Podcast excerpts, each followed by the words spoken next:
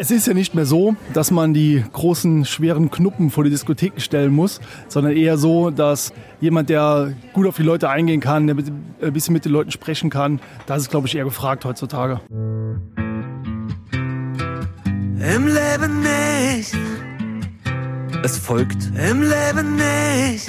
Der ehrliche Trierer Podcast mit Christoph Jan Longen. Präsentiert vom Walderdorfs in Trier und dem Trierischen Volksfreund. Und damit herzlich willkommen zu Folge 48 des Ehrlichen Trierer Podcasts am bislang schönsten Tag in diesem Jahr bei 25 Grad auf den Außenterrassen des Walderdorfs im Domfreihof, wo Getestete, Genesene und Geimpfte das erste Bier im Freien genießen. Und ich freue mich auf meinen heutigen Gast. Das ist Konstantin Rohr vom Security Service Schmidt, der mit seinem entspannten, aber immer kritischen Blick seine Umgebung mustert. Conny, ich grüße dich. Vielen Dank, Christoph. Danke für die Einladung.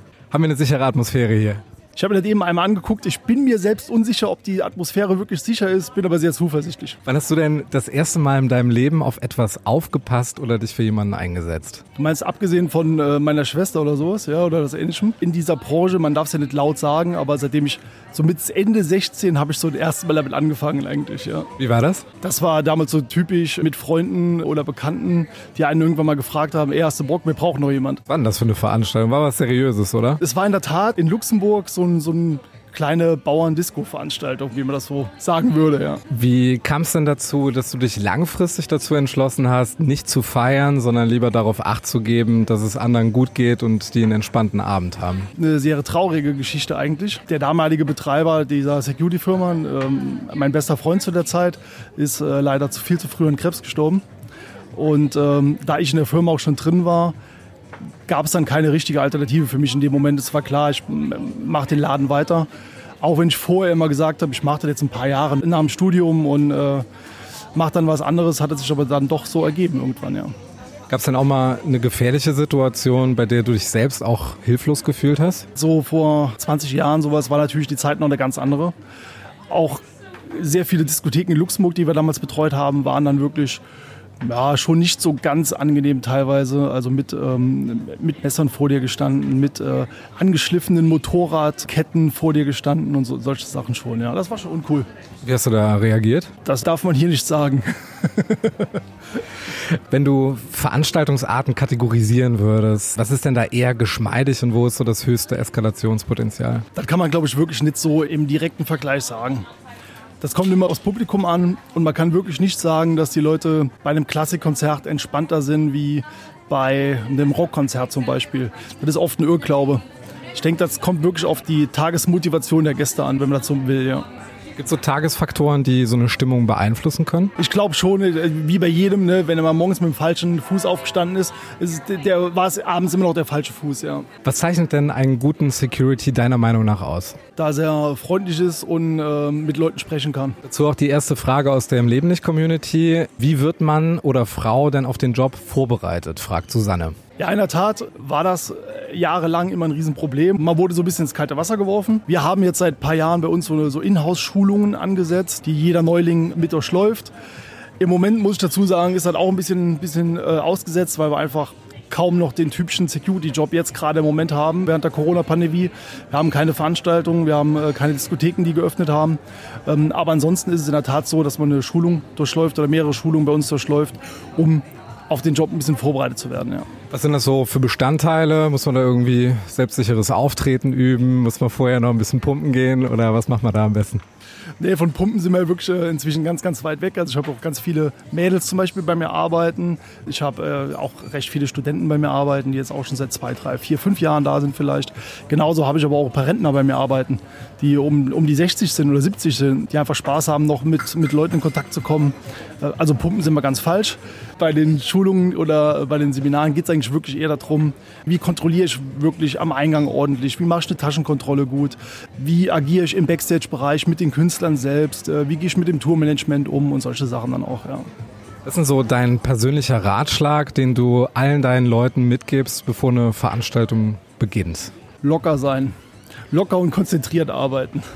Events, Konzerte und VIP-Partys sind ja als Veranstaltungsschutz äh, zusammengefasst. Äh, was schaut ihr euch denn alles an, bevor ihr so einen Auftrag übernehmt, wenn jetzt beispielsweise eine Location neu ist für euch? Bei der Diskothek ist es natürlich wesentlich überschaubar. Wirklich kompliziert wird es, ähm, wenn es um ein Open Air, ein Festival geht, wo man dann so 30, 40.000 Leute natürlich hat. Da ist natürlich auch oft so, dass die Veranstalter kompetentes Personal auch haben und die uns schon sehr, sehr viel sagen können. Allerdings ist es dann doch so, dass du in der Regel bei einem neuen, neuen Festival acht bis zehn Mal nochmal vor Ort bist, dir das Gelände anschaust, die Zugangsbereiche anschaust, wie soll der Einlass gebaut werden, gibt es unterschiedliche VIP-Bereiche und so weiter und machst dann wirklich wie ein Architekt am, am Schreibtisch deine Planung dazu ne, und malst Pläne, zeichnest Pläne, machst Positionsbeschreibungen und so weiter. Wenn jetzt ein eskalatorisches Ereignis äh, stattfindet, seid ihr wahrscheinlich auch in Evakuierungsmaßnahmen einbezogen. Wie läuft sowas ab in der Regel? Total großes Thema heutzutage. Ja. Das ist nochmal ein Tick anders wie der normale Security-Job. Viele unserer Mitarbeiter haben dann aber Doppelpositionen. An zum Beispiel Notausgang, klassisch, wie man sich das so vorstellt, werden die Leute dann nochmal unterwiesen im Evakuierungsfall, wo müssen sie die Leute hinschicken, dass sie aktiv auf die, auf die Gäste, die noch da stehen und vielleicht auch nichts mitbekommen haben, nochmal drauf zugehen und dann ich, mit der Warnweste zum Beispiel winken, ähm, mit einer Taschenlampe be, äh, bewaffnet sind auf die Leute zugehen und die anleuchten, damit sie sich wirklich aufmerksam machen und dann die Leute in die richtige Richtung zum Sammelplatz schicken.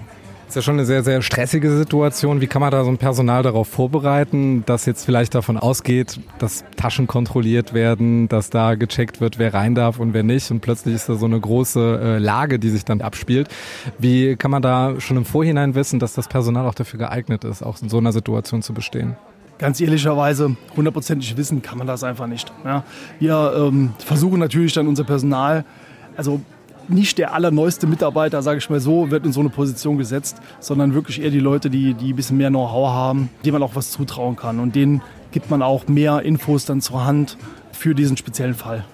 Jetzt kommen wir mal zur klassischen Türszene, zum Einlass. Äh, wir hatten ja eine kleine Umfrage, welche Sätze man im Leben nicht im Gespräch mit einem Türsteher hören oder sagen würde. Tätowierte sind für mich alles Kriminelle, mutmaßt Christian Thein. Was ist da dran an diesem Klischee? Nee, also das stimmt auf keinen Fall. Ähm, also ich glaube, wir haben eine gute Mischung zwischen tätowiert und nicht tätowiert bei unserer Mitarbeiterschar und äh, bei den Kunden und Gästen ist das ein bisschen auch so. Zitat, ich will nur in den Laden rein, um Stress zu machen, sagt Anni von Kinderkram Trier. Manche Gäste sagen das zwar nicht unbedingt im Vorhinein, aber du siehst sowas wahrscheinlich dann auch immer direkt aufgrund deiner langjährigen Erfahrung, dass das jemand auf der Stirn stehen hat. Woran erkennst du den typischen Stressmacher? Also bei Anni hat man früher auch immer gesehen, wenn sie schlecht gelaunt war und in den Laden kommen wollte. So war das jetzt nicht. Ja. Nein, aber so einen typischen Stressmacher erkennt man irgendwann mit den Jahren. Ja, man, man sieht einem so ein bisschen an, ähm, wie, er, wie er sich bewegt, wie er mit seinen Freunden oder Kollegen umgeht, ähm, wie er sich vielleicht in der Schlange anstellt. Ich bin ein Freund davon, so eine Schlange einfach mal abzulaufen, mal irgendwie einen blöden Spruch mit irgendeinem Gast zu machen, der in der Schlange steht, einen kleinen Witz zu machen. Und da merkt man schon viel, wie die Reaktion auch von den Leuten davor oder dahinter ist. Darf ich mein Pausenbrot mit reinnehmen und ab geht's mit unserer Polonaise rein in den Club. Das sind die zwei Vorschläge von Simon. Fünf Typen, alle besoffen, klar, kommt rein, viel Spaß, sagt Susanne.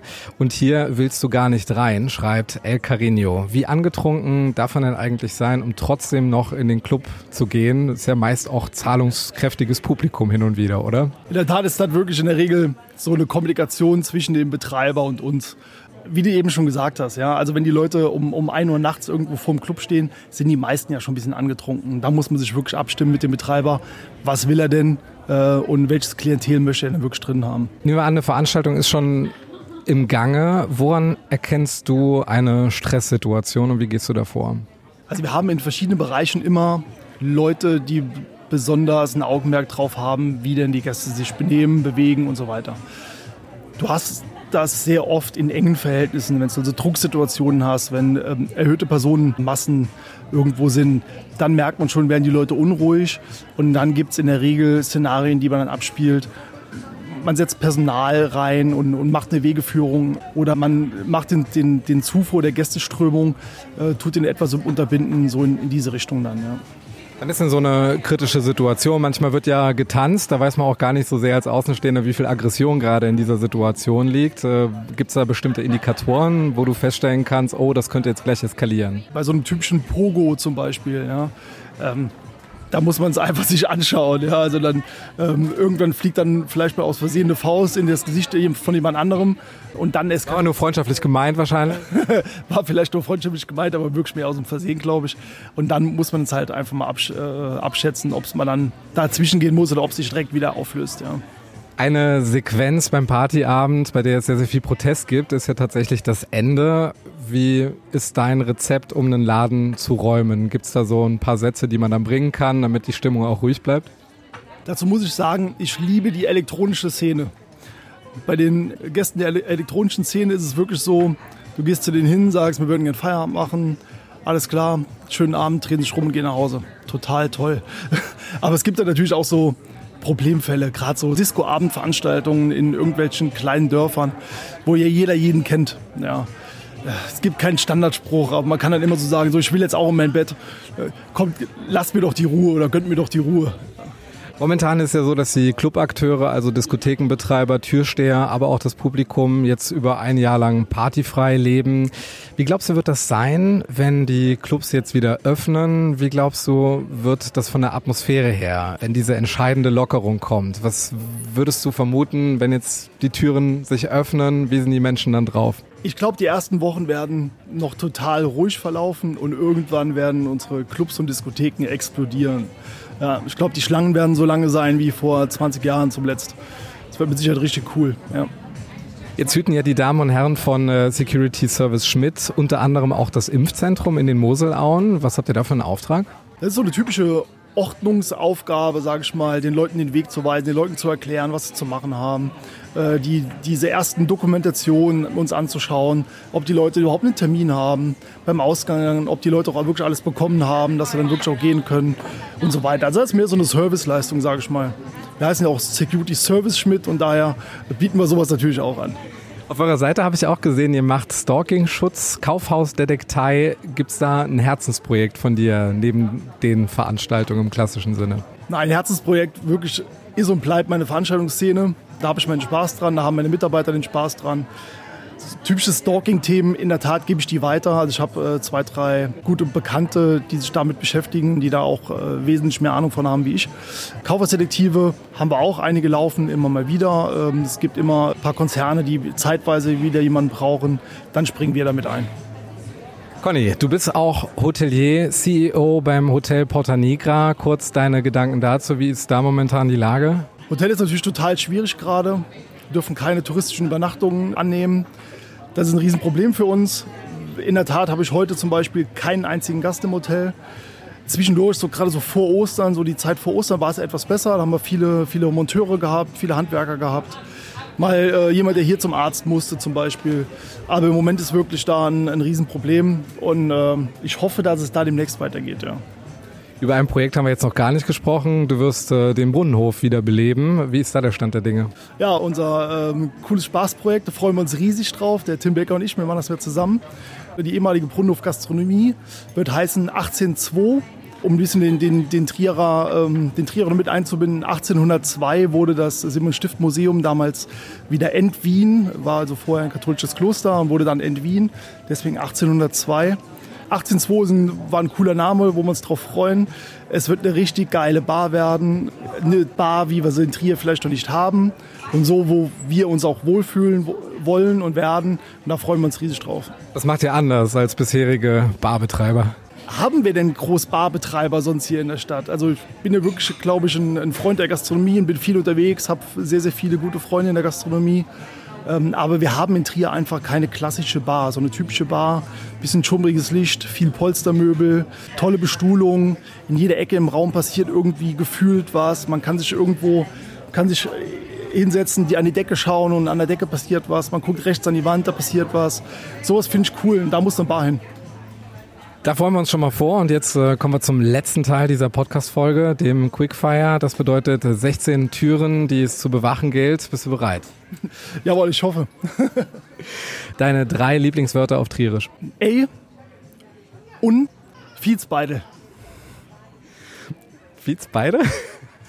Ja, Fiets beide. Ja, kennst du nicht den, den, den, den Beutel, wo man Fiets reinfüllt? Heute? Ach, beide. Ich habe gesagt beide. Ich dachte, bist ja immer mit deinem klassischen Kollegen unterwegs und bestellst halt mal für zwei Personen. Okay, dein äh, Lieblingsort in Trier? In der Tat den Hauptmarkt. Ich stehe total drauf, morgens in aller Herrgottsfrüh über den Hauptmarkt zu laufen. Ich finde den Hauptmarkt echt toll dann. Dein Trierer Lieblingsgericht? Ganz schwer. Ähm, Carpes. Wie oft warst du in deinem Leben schon auf der Porta Nigra? Oh, sehr oft sogar. Und zwar haben wir vor äh, zig Jahren mal den, die Pausenvertretung für die ganzen Mitarbeiter der Porta Nigra und der anderen Sehenswürdigkeiten gemacht. Und in dieser Zeit war ich wirklich auch auf der Porta Nigra sehr, sehr oft. Musst du ja auch historisches Wissen aneignen oder ging das so? Ähm, da ich selber nicht so oft da gesessen habe, äh, musste ich mir das nicht aneignen. Äh, habe nur die Mitarbeiter oft eingewiesen ins Kassensystem etc. Das äh, letzte Konzert, das du besucht hast? Letzte Konzert äh, war kein Konzert, sondern ein Festival im Winter. Das war der World Club Dome Winter Edition. Wo parkst du, wenn du mit dem Auto in der Stadt bist? Ganz oft irgendwo, wo ich eigentlich nicht hätte parken dürfen, wenn ich nur ganz kurz in der Stadt bin. Aber in der Regel bei meinem Hotel sehr, sehr stadtnah. Von daher habe ich auch da einen Parkplatz. Deine Trierer Lieblingsgastronomie? Gibt es ganz viele. Ich bin ein Kind der Gastronomie. Ich freue mich immer, äh, abends essen und trinken zu gehen. Äh, ich sitze sehr, sehr gerne hier im Waldorfs, weil einfach der Ralf auch ein sehr guter Freund von mir ist. Ansonsten gibt es einfach ganz tolle Restaurants. Ja. Also ich mag die Schlemmereule genauso in Eurener Hof, äh, Plesusgarten, was auch alles Freunde von mir sind. Eigentlich könnte man fast jeden Laden hier in Trier aufzählen, wo ich gerne hingehe. Dein Lieblingstrierer oder deine Lieblingstriererin? Komplizierte Frage. In der Tat muss ich sagen, unser, unser Bürgermeister Leiber hat mich wirklich bei der Amokfahrt sehr positiv gestimmt und eine überrascht. Ich habe ihn schon immer sehr sympathisch gefunden. Aber da hat er wirklich einen guten Job gemacht.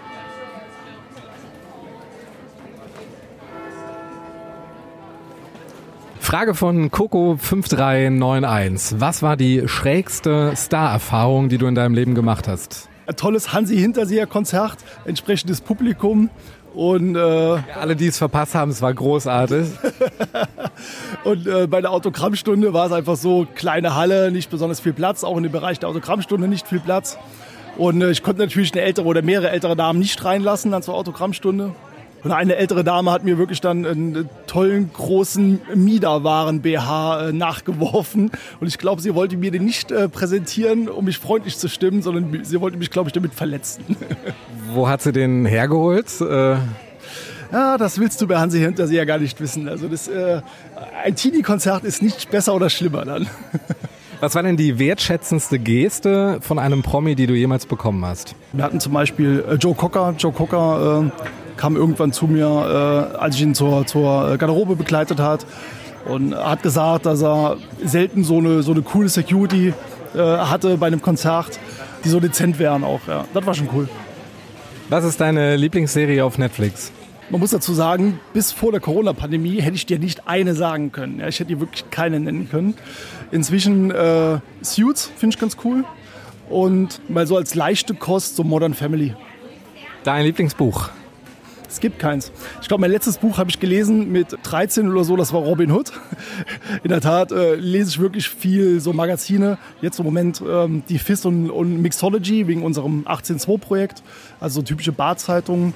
Davor aber halt äh, bezüglich der, der äh, Hoteleröffnung damals habe ich so die Top-Manager gelesen, die äh, Hotelreport und solche Sachen. Ja. Welche Veranstaltung würdest du gerne mal betreuen? Ich glaube, wir haben wirklich schon ziemlich alles betreut. Ich glaube, so viel, so viel gibt es gar nicht mehr, wo ich sagen würde, das wäre jetzt richtig geil. Ich wüsste wirklich jetzt keine Antwort darauf.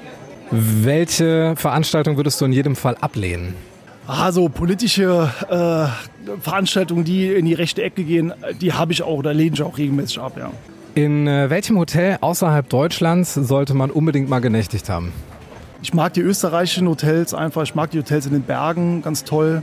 Aber ein spezielles könnte ich jetzt auch nicht nennen. Wer beschützt denn den Security? Der passt auf sich selber auf. Und jetzt stell dir vor, du könntest alle Plakatwände in Trier mit einem Satz versehen. Welcher wäre das? Kopf hoch und stellt euch nicht so an. Das ist ein schönes Schlusswort für Folge 48 des Ehrlichen Trierer Podcasts. Jetzt gibt es im Leben nicht, nicht nur auf Instagram und Facebook, sondern auch auf volksfreund.de-podcast. Vielen Dank an die Community für die vielen Fragen, die humorvollen Beiträge und ganz besonders danke dir, Conny, unser heutiger Gast, Konstantin Rohr, Security der Herzen, Hotelier und bald auch Gastronom. Du hast das allerletzte Wort. Vielen Dank, Christoph, dass du mich äh, so schön an- und abmoderiert hast. Äh, ja, hat mich echt gefreut. War cool. Mache ich gerne immer wieder. Und wenn du sonst irgendwas hast, ruf mich gerne Alles lustig mit dir. Im Leben nicht. Der ehrliche Trierer Podcast über Erinnerung und Fiktion. Die jeder kennt. Präsentiert vom Walderdorfs in Trier und dem Trierischen Volksfreund. Du wurdest ja auch mal von Kamerateams, äh, von Fernsehsendern begleitet bei deiner Arbeit, wo das mal aufgefallen ist, dass du aus Trier kommst und dass die Menschen das so ein Stück weit verwirrt hat. Ja, total. Also selbst wenn ich mich, nicht wie heute, aber selbst wenn ich mich äh, wirklich dazu durchringe, Hochdeutsch zu sprechen, selbst dann merkt da natürlich jeder bei mir. Ja? Und wenn so die Cover-Teams von, von TAF oder Achtung Kontrolle, äh, mit denen wir schon gedreht haben, ähm, haben dann auch beim ersten Moment gar nicht gewusst, wovon ich spreche unter Umständen mal. Was hast du denn gesagt? Ich weiß gar nicht mehr, keine Ahnung. Wir sind mit, mit, dem, mit dem Buggy über, ähm, über das Festivalgelände der Nature One zum Beispiel gefahren. Ja. Ich habe, keine Ahnung, irgendein Mitarbeiter was durchgefunkt und keiner von denen hat verstanden, worum es ging. Weißt du, so. ja, sowas war lustig. Ja.